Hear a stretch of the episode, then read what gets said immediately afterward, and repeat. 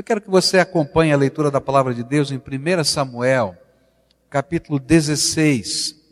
1 Samuel, capítulo 16. Acho que um sonho de todos nós é construir um futuro melhor. Ninguém quer ficar do mesmo jeito, não é?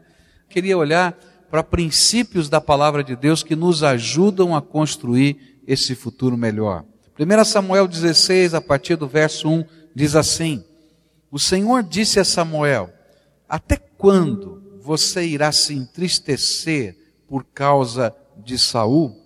Eu o rejeitei como rei de Israel encha um chifre com óleo e vá a Belém, e eu enviarei a Jessé. E escolhi um de seus filhos para fazê-lo rei. Samuel, porém, disse: Como poderei ir? Saul saberá disto e me matará.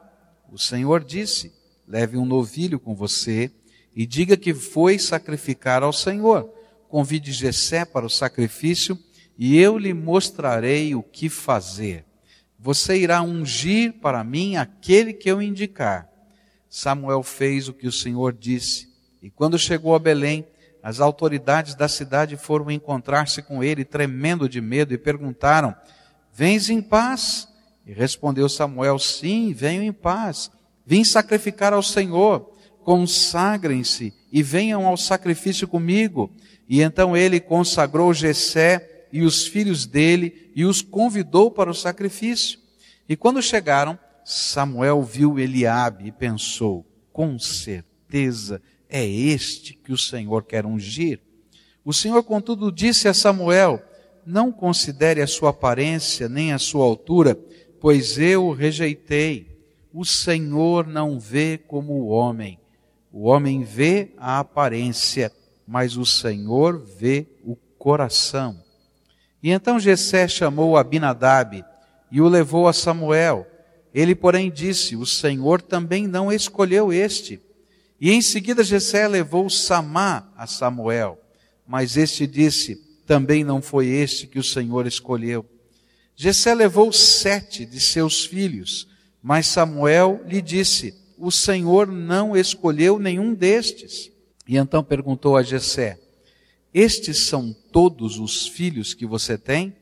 E Jessé respondeu: Ainda tenho o caçula, mas ele está cuidando das ovelhas. Samuel disse: Traga-o aqui, não nos sentaremos para comer enquanto ele não chegar. E Jessé mandou chamá-lo, e ele veio, e ele era ruivo, de belos olhos, de boa aparência. E então o Senhor disse a Samuel: É este, levante-se e unja-o. Samuel apanhou o chifre cheio de óleo e ungiu na presença de seus irmãos. E a partir daquele dia, o Espírito do Senhor apoderou-se de Davi e Samuel voltou para Ramá. Pai querido, nós estamos reunidos aqui debaixo da autoridade tremenda do nome de Jesus, o teu filho. Quero te pedir em nome de Jesus, o teu filho, que o Senhor aplique a mensagem da tua palavra aos nossos corações. Tu conheces o nosso coração, tu sondas a nossa alma, e nesta hora eu te peço, fala conosco, deixa-nos ouvir a voz do Senhor. É aquilo que oramos no nome de Jesus. Amém e amém. Construir um futuro melhor é aprender a fazer a vontade de Deus em todos os momentos da vida. Às vezes nós imaginamos que construir um futuro melhor é a gente ter mais um título, né? Conseguir agora o mestrado, agora eu vou fazer o doutorado, depois eu vou fazer o pós-doutorado. Ou às vezes a gente imagina que construir um futuro melhor é a gente ter um programa de investimentos e a gente vai fazendo então as poupanças, as economias, descobre um fundo de investimento e vai tentando construir o futuro melhor com o dinheiro. Mas a Bíblia fala que um futuro melhor só se constrói com a bênção de Deus. Um futuro melhor só se constrói quando a graça de Deus está sobre nós. E mesmo aqueles que conhecem a verdade do Evangelho, às vezes lutam para construir um futuro melhor e se perdem na jornada. Esse texto fala para nós de um momento em que um profeta de Deus, tarimbado, experimentado pela vida, tinha a missão de ajudar a nação dele construir um futuro melhor. Mas, apesar dele ser homem de Deus, apesar dele estar comprometido com o Senhor, existia uma série de obstáculos dentro do seu coração para fazer a vontade de Deus. Às vezes nós imaginamos que para algumas pessoas é fácil fazer a vontade de Deus e para outras é mais complicado fazer a vontade de Deus. Mas todas as pessoas, quando se deparam com a vontade de Deus que constrói um futuro melhor para nós, temos conflitos internos que precisamos vencer. Queria olhar para Samuel e descobrir quais eram os conflitos que estavam dentro do coração do profeta, do homem de Deus, e que poderiam ter impedido aquele homem de Deus de construir um futuro melhor para ele e para a sua nação.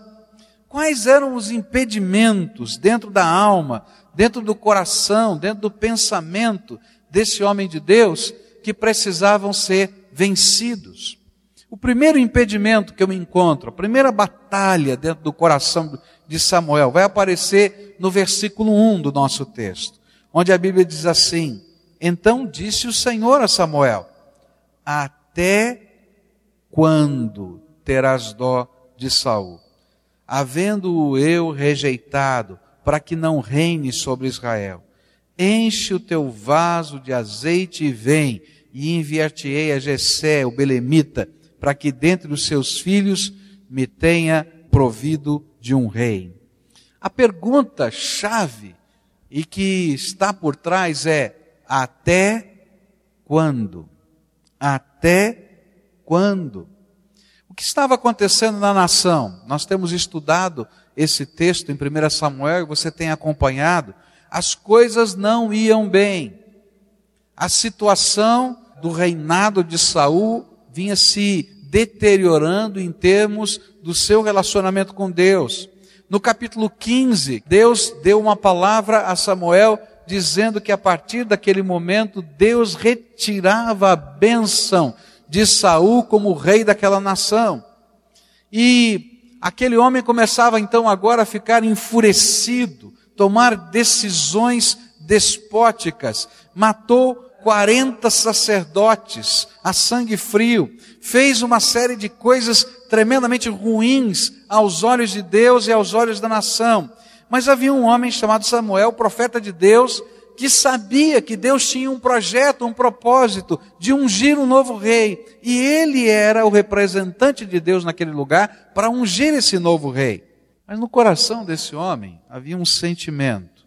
Quem sabe melhore um dia. Será que a gente não pode ir tocando a vida como a gente puder, até que as coisas melhorem um pouquinho, ou mude um pouquinho o cenário? Será que é tempo de a gente tomar uma atitude? Será que não é tempo de tomar uma atitude? Mas a palavra de Deus vai perguntar, e Deus vai perguntar para Samuel: até quando você vai ficar esperando? Um dos grandes problemas para a gente construir um futuro melhor chama-se acomodação. Toda vez que Deus nos chama a construir um futuro melhor, a gente tem que mudar alguma coisa. A gente tem que mexer no meio em que a gente está vivendo. Tem que mexer no coração mas tem que mexer na vida. Tem que mexer nos valores, mas os valores que não se transformam em ações na vida não são valores. E aí então nós ficamos acomodados, esperando alguma coisa acontecer, esperando que haja um sentimento mais forte, esperando que haja uma oportunidade maior, esperando que alguma coisa aconteça, e meus irmãos, a vida vai passando e às vezes não acontece, porque quem tem que realizar o futuro melhor somos nós, com os valores que Deus já nos deu. Para construir um futuro melhor, nós não podemos nos conformar com a mediocridade da nossa própria vida. Você quer construir um futuro melhor? Então não se conforme com a mediocridade da sua vida espiritual, da sua vida familiar, do projeto que você está realizando, tem que ser um constante inconformado, desejando algo maior e melhor da graça de Deus. O nosso desafio espiritual é fazer aquilo que está lá em Romanos, no capítulo 12, dizendo: Não vos conformeis com esse mundo, mas transformai-vos pela renovação da vossa mente, do vosso entendimento. O que a Bíblia está dizendo é que, na medida em que eu me acomodo com a minha vida espiritual, com a minha vida familiar, com as coisas que eu estou fazendo, não há futuro melhor. Na verdade, a tendência é decadência. E para a gente construir um futuro melhor, eu tenho que dizer, Deus, eu quero mais, quero mais do Senhor, quero mais da tua palavra. Eu quero, Senhor, uma bênção na minha família. Eu quero melhorar os meus relacionamentos entre nós aqui dentro de casa. Ah, mas está tudo bem, ótimo, pode ficar melhor. Esse é o projeto de Deus. Se você quer construir um futuro melhor, você precisa ser um constante transformador da história. Deus tem mais para fazer. Deus tem mais para conceder a você. Por isso, não aceite a acomodação do estado atual das coisas. A pergunta de Deus para mim e para você é: até quando? Até quando? Até quando? Às vezes nós temos uma série de situações acontecendo na nossa vida, de pressões, de posicionamentos que precisamos tomar, e a gente vai parando no tempo e no espaço, esperando a vida atropelar a gente. E não muda, gente. O tempo não muda absolutamente nada que a gente queira construir de melhor. Nós temos que nos posicionar, temos que buscar, temos que crer e temos que agir segundo a vontade de Deus. Então, se você está esperando alguma coisa acontecer, eu quero dizer para você que já aconteceu. Deus já falou do seu coração. Então, até quando você vai esperar para fazer aquilo que Deus tem colocado no seu coração para realizar? A segunda lição desse texto, um outro obstáculo para a gente construir um futuro melhor, chama-se medo. Esse era o segundo obstáculo no coração do profeta, tarimbado, homem de Deus, servo do Senhor. Olha só o versículo 2: diz assim: Samuel, porém, disse: Como poderei ir? Saul saberá disto e me matará. Saul já havia matado 40 sacerdotes.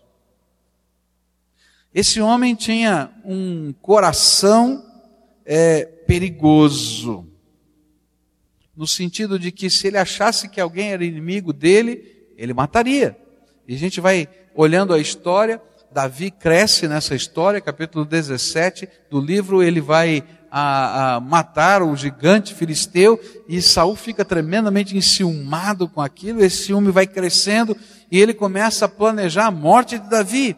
E aí, com muita razão, não era sem razão, com muita razão, Samuel estava com medo do rei.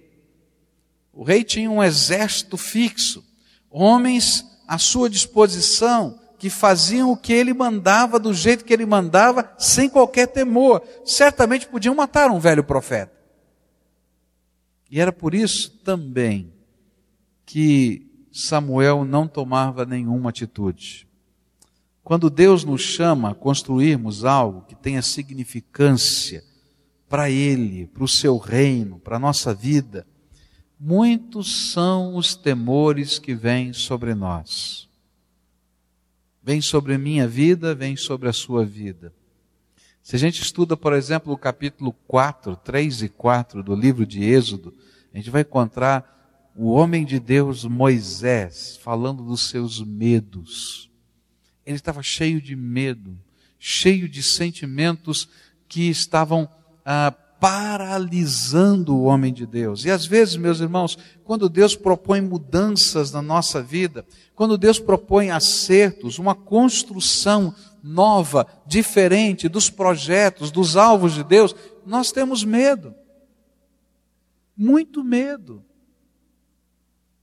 Medo de falar, medo de se posicionar, medo de dar um passo de fé, medo de se comprometer, medo de ser mal entendido, medo de ser criticado, medo de ser, quem sabe, alijado de um contexto de pessoas que a gente tem como significativas e importantes para nós. E é por isso que muitas vezes nós paramos. Nós paramos de perseguir os alvos e os sonhos que Deus tem para nós. Nós temos medo de nós mesmos, da nossa incompetência, da nossa incapacidade, da nossa não condição de gerir isso ou aquilo. Meus irmãos, quantos são os medos que eu tenho no meu coração? Cada vez que Deus coloca um desafio novo para a minha vida, eu tremo. Eu tenho que confessar isso para os irmãos. Deus coloca um alvo, Deus coloca um sonho, a gente tem que aprender para construir um futuro melhor a andar pela fé. Meus irmãos, andar pela fé é não ter o controle, é deixar Deus ter o controle em todas as coisas. E é muito difícil a gente andar sem ter nada no controle. E aí a gente fica pensando, Senhor, como é que vai ser? O que, que vai acontecer? De que jeito vai ser? E vem medo no nosso coração. E a gente tem que aprender, meus irmãos, a caminhar pela fé. E o interessante é que o medo é a resposta negativa à fé. A fé é quando eu olho para aquilo que Deus tem para a minha vida e eu creio que Deus está no controle e por causa da ordem dele eu vou em frente. Agora, o medo paralisante é aquele que eu começo a duvidar: será que Deus pode intervir nessa circunstância? Será que Deus pode abençoar? Está tão complicado, está tão difícil, está tão enrolado. Aí a gente vai tendo que construir um futuro somente na base da graça de Deus. Não tem outro jeito. Às vezes nós temos medo do que Deus venha nos pedir diante dessa nova visão. Porque toda vez que a gente vai construir um futuro melhor, existem mudanças. E essas mudanças às vezes são entregas doloridas que nós temos que fazer, são preços, e a gente tem medo do que Deus vai nos pedir. Ah, Deus vai pedir para entregar isso, Deus vai pedir para entregar aquilo, e vem dentro do nosso coração temores. Às vezes nós temos medo de coisas lá da nossa história, do nosso passado, que estão inculcadas dentro da nossa alma, que eles floresçam de novo sobre a nossa vida. Mas nós precisamos lembrar que não existe lugar mais seguro debaixo do céu do que o centro da vontade de Deus. Alguns anos atrás, Anne Graham, que é filha do Billy Graham, uma pregadora do Evangelho, Deus tenha usado poderosamente, ela foi convidada a pregar num país da África, fazer uma conferência, uma cruzada, num estádio, lá num país da África. E lá foi aquela mulher para aquele país. Sua equipe estava reunida, ah, todas as coisas estavam preparadas para a conferência, quando a situação política daquele país deu uma guinada e começou uma guerra civil, uma situação de conflito. E aí então toda a equipe da Anne Grant eh, se reuniu com ela e disse assim: Anne, não vai dar para a gente fazer essa cruzada aqui está muito perigoso. O clima político, o clima social está muito difícil. E você vai estar tá num lugar muito visado, você corre risco de vida. E eu acho melhor a gente ir embora, pegar o avião e ir embora. Aí eles se reuniram, oraram para tomar a decisão de cancelar ou não cancelar aquela cruzada. E aquela mulher falou para toda a sua equipe, alguns líderes do governo que estavam lá cuidando da sua segurança e assim por diante. E ela disse assim: Olha, minha gente, eu tenho certeza que não há lugar mais seguro na face da terra do que no centro da vontade de Deus.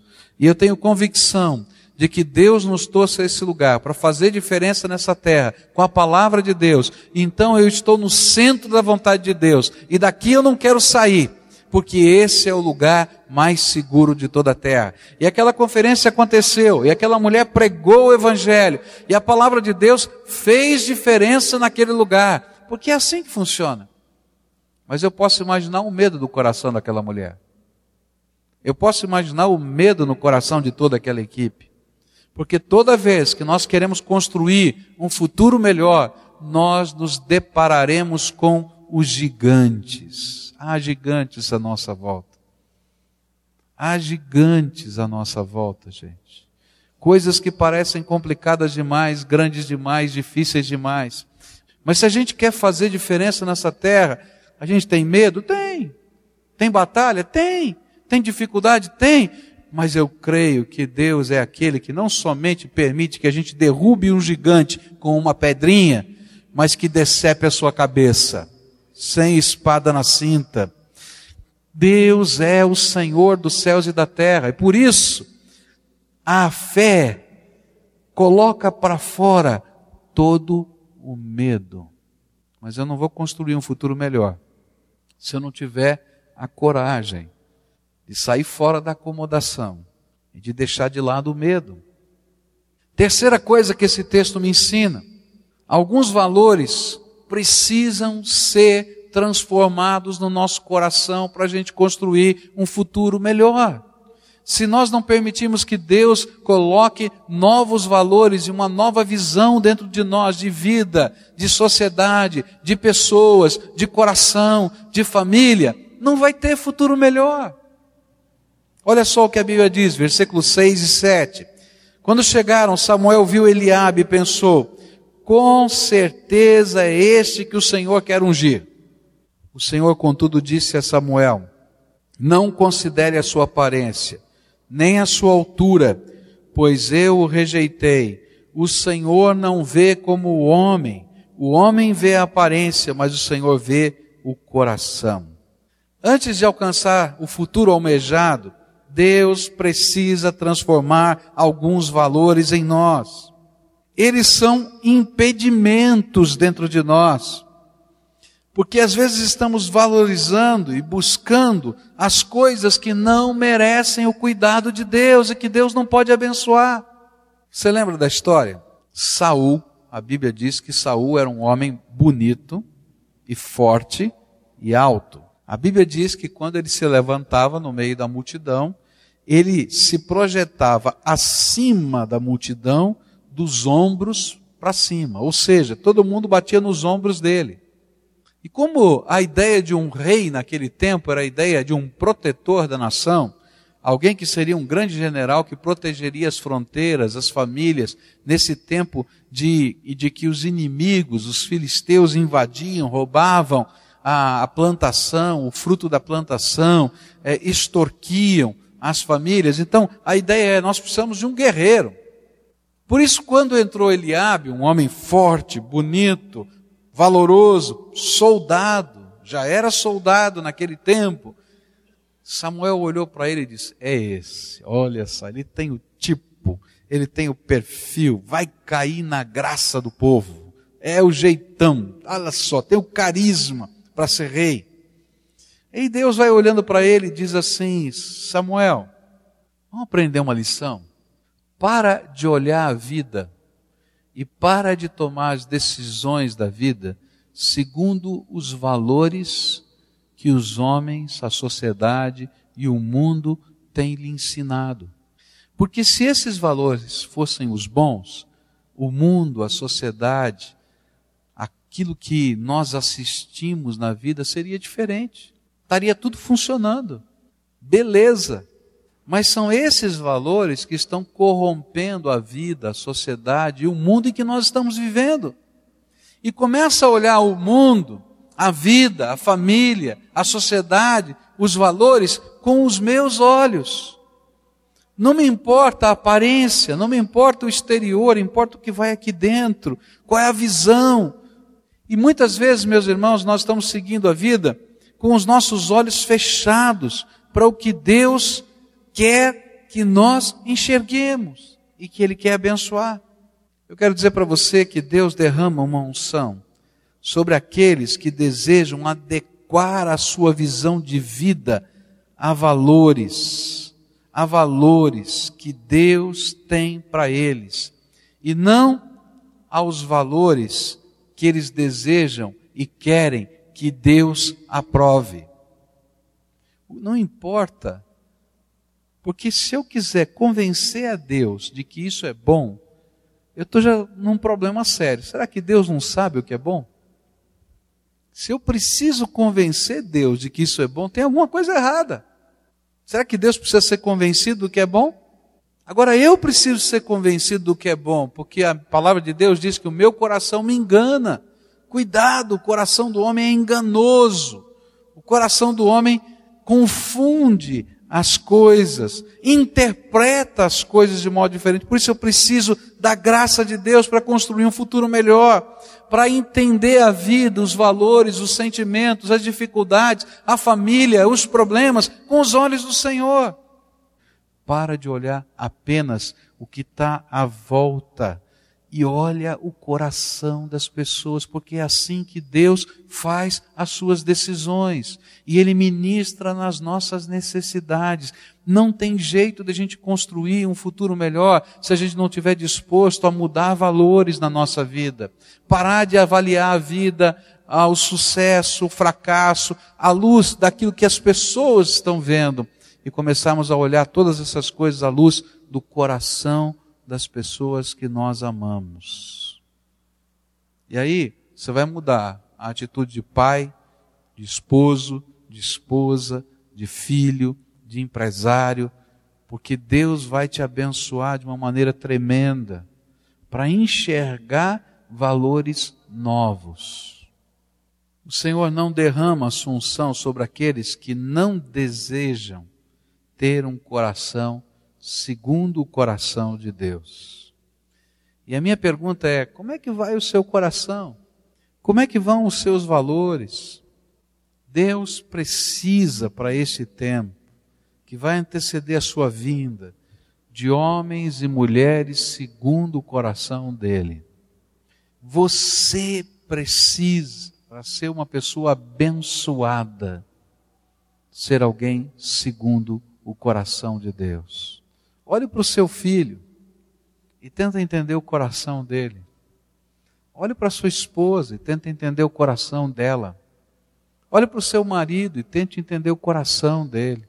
Olhe para as coisas que estão à sua volta e não interprete apenas a luz das circunstâncias visíveis, mas peça a Deus para você ter os olhos dele e enxergar os valores que realmente fazem diferença. E aí a gente começa a construir. Construir na vida das pessoas. Última coisa que eu quero deixar com vocês. O futuro almejado é consequência da santificação e não apenas da ação. Versículo 5 diz assim: Respondeu ele: É de paz vim oferecer sacrifício ao Senhor. Santificai-vos e vinde comigo ao sacrifício. E santificou ele a Jessé e a seus filhos e os convidou para o sacrifício. Sempre que Deus deseja fazer algo novo, grande e que glorifique o seu nome, ele pede a nós homens que ele deseja usar que Ele deseja ungir, que Ele deseja abençoar, que nós nos santifiquemos. Essa foi a palavra de Deus que estava nos lábios de Josué quando eles entraram na terra prometida. O povo de Deus estava se preparando para entrar na, na terra prometida. E a mensagem de Josué foi uma mensagem muito simples. simples. Ele disse: santificai-vos, pois amanhã farei maravilhas no meio de vós. Meus irmãos, o futuro melhor não é obra apenas do plano estratégico, não é obra apenas do trabalho incansável. Ainda que todas essas coisas sejam úteis, eu as uso, não tenho nenhum problema de usá-las. Mas eu creio de todo o meu coração que o futuro melhor acontece quando a graça de Deus se derrama sobre as nossas vidas. E quando o nosso controle, que é tão pequeno, tão pequeno, ele passa a ser o controle da graça de Deus. Eu, às vezes, quando vou orar por uma criança, não é? eu fico pensando nos braços dos seus pais. Você que já teve filhos ou que tem filhos, entende o que eu vou dizer, né?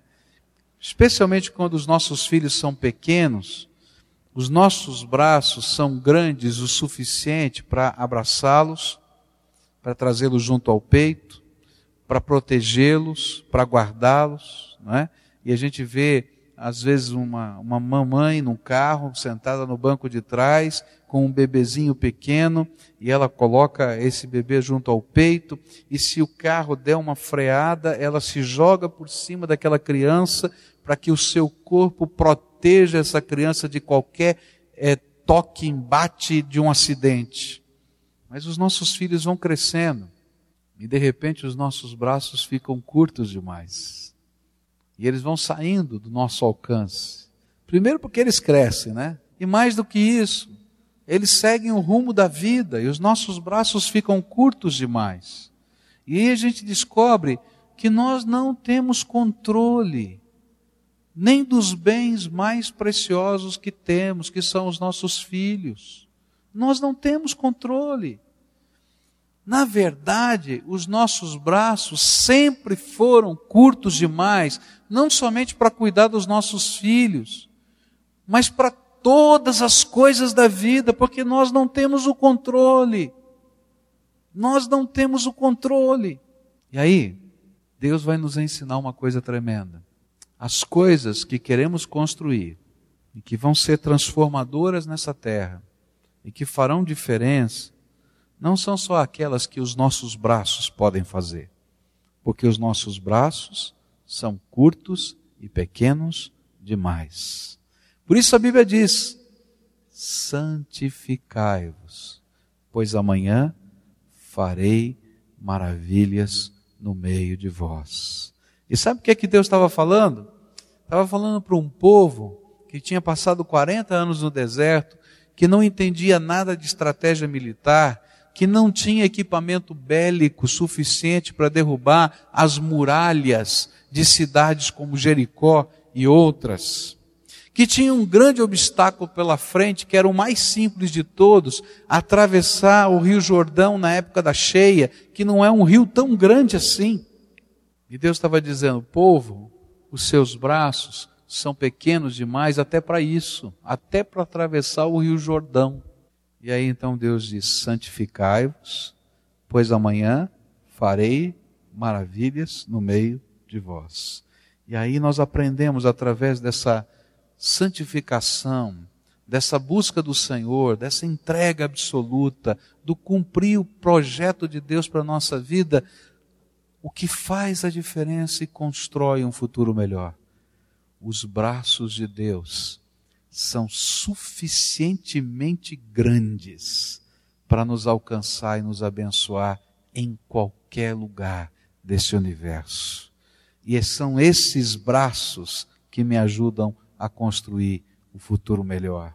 Por isso, a palavra de Deus diz: sai da acomodação, chega, para de se conformar com o que você está vivendo Lá, lança fora o medo, porque o amor de Deus te permite confiar na sua graça. Permita que Ele coloque novos valores e uma nova visão de vida para você cada dia. E olha, constrói esse futuro melhor com a bênção de Deus, buscando ao Senhor com interesse de coração, e você vai ver milagres de Deus acontecendo no coração, na alma, na família, nas coisas que o seu braço é curto demais. Vamos orar ao Senhor. Nós queremos nos colocar na presença de Deus agora. E eu queria que a gente terminasse esse culto orando ao Senhor aqui. Destes obstáculos, pensa um pouquinho nisso. Destas coisas, o que é mais complicado para você? Você está acomodado? Está acomodado? Hoje o Espírito Santo de Deus falou: para com isso. Você tem que ser um inconformado. E nós vamos orar por isso. Se essa é a batalha que está no teu coração, você vai pedir a Deus graça. Sabe aquela letargia? Não, Deus, chega. Você está com medo. Medo da reação, medo do entendimento, medo do posicionamento. Deus está dizendo para você: para com isso. Eu sou o Senhor teu Deus que te ajudo. Teu braço é curto, mas o meu é suficientemente grande. tem alguns valores distorcidos e hoje o Espírito Santo falou isso para você, então você vai dizer: Deus, eu quero te dar toda a liberdade de Senhor mostrar os meus erros de concepção e juízo. E às vezes, queridos, essa é uma área muito complicada, porque a gente acha que é o único que entende o mundo. Você já viu aquelas pessoas, que nem eu, que nem você, que acham que sabem, que já entenderam, que já fizeram a leitura, e Deus diz: rapaz, moço, moça, senhor, senhora, você não entendeu nada, você é só pó. E a palavra final, lembra? Santificai-vos, pois amanhã eu farei maravilhas no meio de vós. Pai querido, nós estamos juntos aqui como família, como servos do Senhor, e o Senhor falou ao nosso coração. Por isso eu quero te pedir, Senhor, aquilo que está sendo colocado pelos teus filhinhos, Senhor, olha para a minha acomodação, olha para o meu medo, olha, Senhor, para os meus valores, olha, Senhor, para a necessidade que eu tenho de te buscar mais intensamente. Senhor, escuta o clamor do teu povo, e nesta hora abre as janelas do céu e derrama do teu Espírito Santo para ser nosso professor particular, dentro da nossa alma e nos ajudar nessa caminhada. Samuel, ele conseguiu vencer, Senhor, o medo, ele conseguiu vencer, Senhor, a acomodação, porque o teu Espírito falava com ele. Era o Senhor quem falava com ele, ele sabia que era a voz do Senhor, desde a infância ele conhecia a voz do Senhor.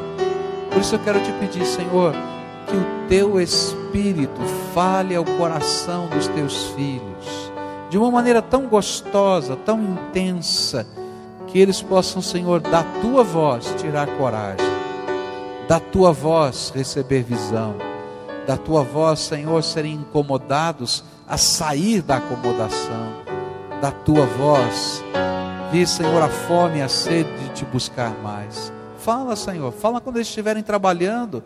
Fala quando eles estiverem em casa.